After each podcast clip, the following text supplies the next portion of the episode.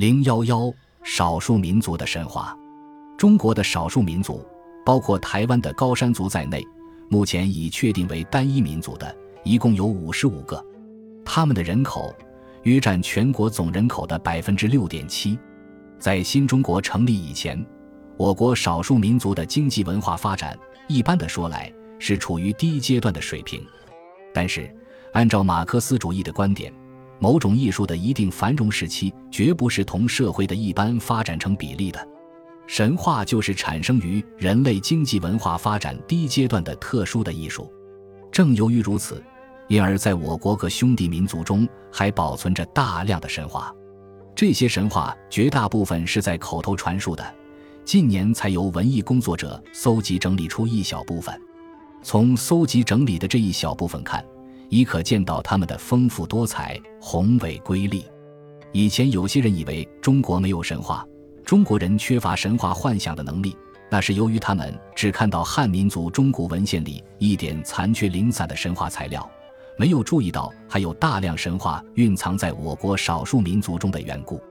目前我手头掌握的已有五十三个少数民族的六百多篇建诸文字记录的神话，要详细的将它们评解出来。非我力之所能及，也不是短短的篇幅所容许的。现在且将所有神话分成十大类，就每类包容的神话举其大端略作介绍。一、开天辟地神话。开天辟地神话不是最早产生的神话，我们在神话的起源节中已经说过了，但是为了叙述的方便，还是暂从这里说起。开天辟地神话为许多少数民族所共有。宏伟壮丽，各方异彩。归纳其说，大概可以分为四种：一种认为天地是神或神性英雄所创造的，如彝族史诗《梅葛》说，天神格兹苦用九个金果变成九个儿子，用五个去造天，又用七个银果变成七个姑娘，用四个去造地。瑶族神话说，万能女神密洛陀的师傅死了，密洛陀便拿师傅的羽毛来造天。拿他的手脚做柱子撑起天边四个角，拿他的身体当大柱撑起天的中央等等。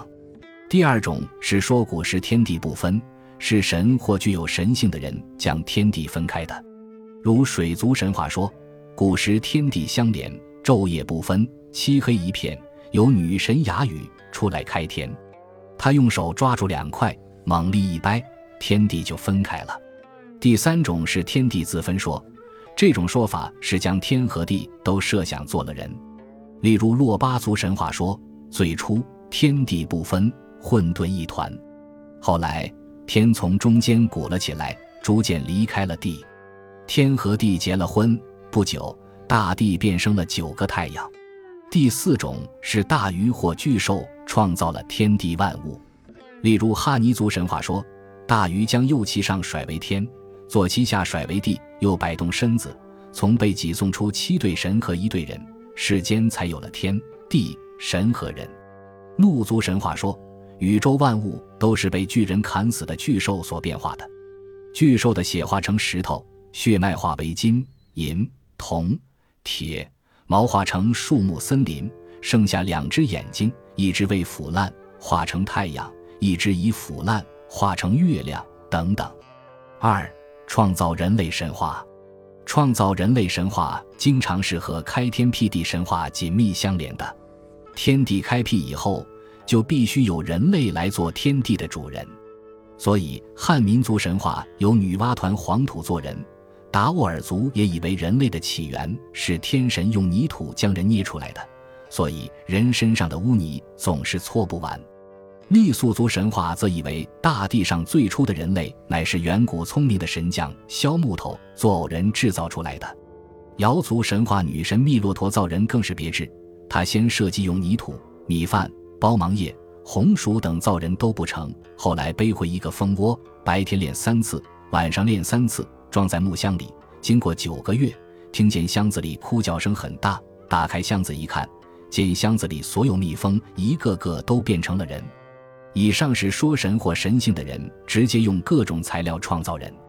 至于洪水移民、兄妹结婚、再造人类，则是个少数民族创世神话共同的主题。举例就从略了。三、始祖诞生神话与创造人类、再造人类神话比较接近，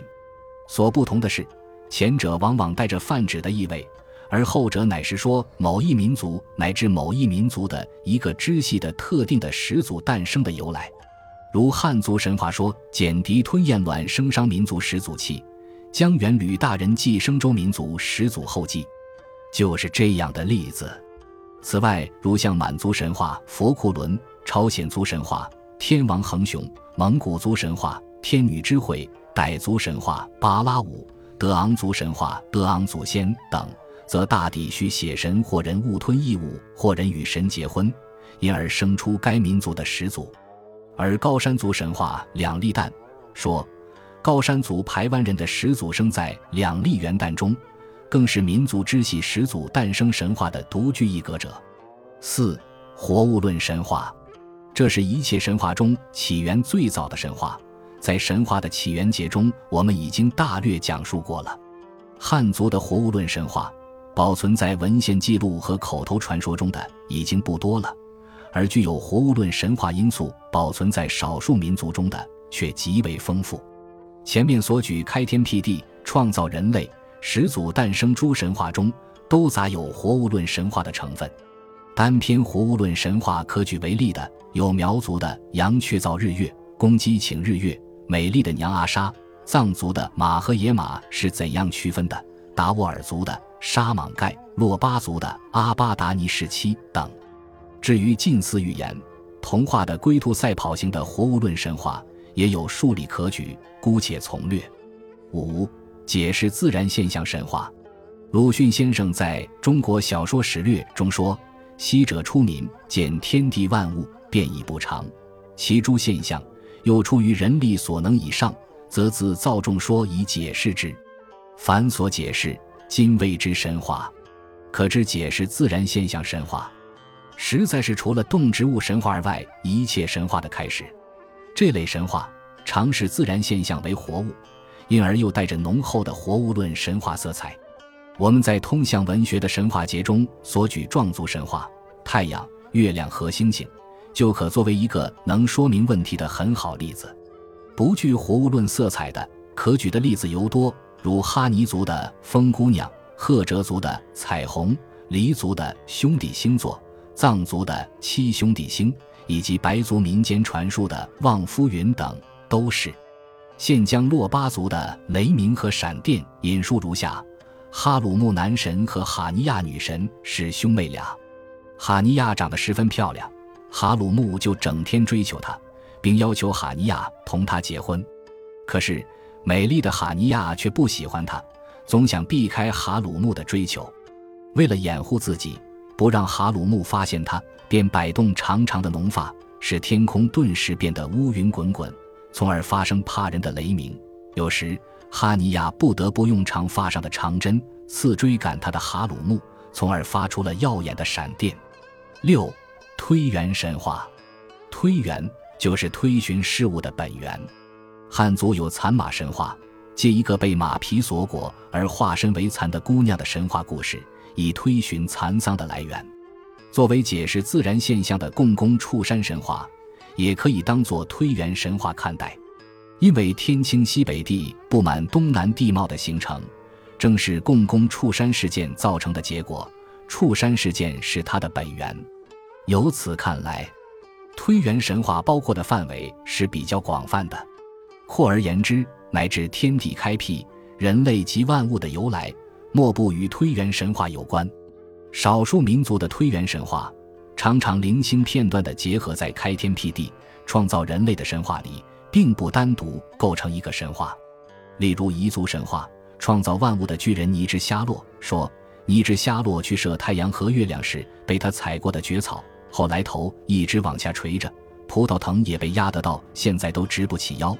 白公鸡去请太阳月亮。用刀在自己的红帽子上割了几条口，借以表示双方永不反悔。直到今天，公鸡冠子上仍然留着几条锯齿形的痕迹。等等，便是七风俗神话。推原神话又和风俗神话关系密切，在某个风俗神话中叙述某种风俗习惯的起源，自然也可算是一种推圆。只不过推圆神话所推的原是具体的事物，而风俗神话所推的原是风俗习惯罢了。有关风俗的神话传说和故事，在汉族是所见不鲜的，也有专门记载这类神话传说和故事的书籍，例如汉末英少的《风俗通义》，六朝梁宗懔的《荆楚岁时记》，以及宋陈元亮的《岁时广记》等，都是少数民族中。风俗神话也占着一个显著的地位。拿有关节日的神话来说吧，就有白族、纳西族、彝族等的火把节，苗族的芦笙节，壮族的达黄节，傣族的泼水节，木老族的伊饭节，布依族的牛王节等等，都各有神话传说来说服他们的起源。至于纯粹的风俗神话，则有瑶族的黄泥鼓，壮族某些地区的牛头舞，蒙古族的宝木勒。满族祭祖时所祭的北极星，东乡人婚礼时有呼哈利的习俗等等，都各有一段神话传说，以做这些风习来源的诠释。八、征服自然神话。以上所说三种神话，解释自然现象神话、推原神话和风俗神话，大都偏于对自然现象或社会生活现象做解释。神话进了一步，就有要征服自然。支配自然和改变不合理的社会生活的愿望，这就产生出了一批征服自然和曲折的反映阶级斗争以及与此相联系的民族斗争的神话。后者大都演化做了民间神话。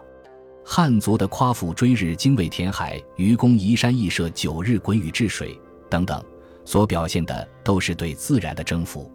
少数民族神话所表现的。则比较集中在射日月，尤其是射日这件事上。瑶族神话有歌怀射日，壮族神话有侯也射日，水族神话有望虽射日，布依族射日神话最为丰富，有年王射日、王将射日、伏羲射日或伏羲兄妹射日等等。日月兼射的有彝族史诗《勒乌特伊》中的支格阿龙，苗族神话叙事诗的杨亚射日月等。单独射月亮的只有瑶族民间所传的射月亮故事中雅拉射月一个，大约是异于嫦娥神话的演变，是把带悲剧性质的神话演变为带喜剧色彩的故事了。九民间神话，民间神话的内容和格局原是多种多样。一般说来，他们的故事性较强，有曲折动人的情节，有比较合理的结构与安排，表现的内容。属于社会生活的较之属于自然现象的比重更大，有的续写了人神恋爱，如羌族的木解珠与斗安珠；怒族的女猎神；有的续写的是英雄历险，如鄂温克族的不怕磨难的巴特尔桑，哈尼族的阿扎；有的还带着活物论神话的痕迹，如东乡族的蛤蟆灵丹，蒙古族的猎人海力布；有的则是历史的曲折反应。如纳西族的人类迁徙记，壮族的岑逊王，侗族的无冕，羌族的太子坟，也有续写英雄诛妖、为民除害的，如玉固族的莫拉，撒拉族的阿腾奇根麻思路，也有续写畸形而不平凡的经历的，如高山族的人生蛋，拉祜族的独头娃娃，也有的是受了佛经神话的影响，如傣族的金羚羊夫妇。也有的是受了汉族神话的影响，如白族的《雕龙记》，真是种种色色，不一而足，表现了神话丰富的幻想，无往而不已。十融入史诗和叙事诗中的神话，有些神话不是通过口头传述，而是早已融入各民族史诗和叙事诗中，在民间广泛传唱而保存下来的。史诗著名的有苗族的苗族古歌。布依族的开天辟地、十二个太阳、洪水朝天、兄妹成婚、万物起源；彝族的梅格、阿西的先机；瑶族的密洛陀、纳西族的创世纪；白族的开天辟地、拉祜族的姆帕密帕等。英雄史诗最著名的有藏族的《格萨尔王传》，它长达数十部，有一百多万行，气势宏伟，色彩绚丽，是目前所知的世界第一长诗。他所塑造的格萨尔王也是世界第一流的神话英雄人物。其余著名史诗尚有蒙古族的江格尔、柯尔克孜族的马纳斯、维吾尔族的《乌古斯传》、布依族的《安王与象王》等。民间叙事诗在少数民族中更是发达，举其具有神话意味的，则有彝族的《虎皮骑士》，彝族支系撒尼人的《阿诗玛》，傣族的《赵树屯》、香蟒、牵绊莲花，蒙古族的《两匹骏马》，纳西族的《赶马人之歌》等等，其中以《阿诗玛》尤为著名。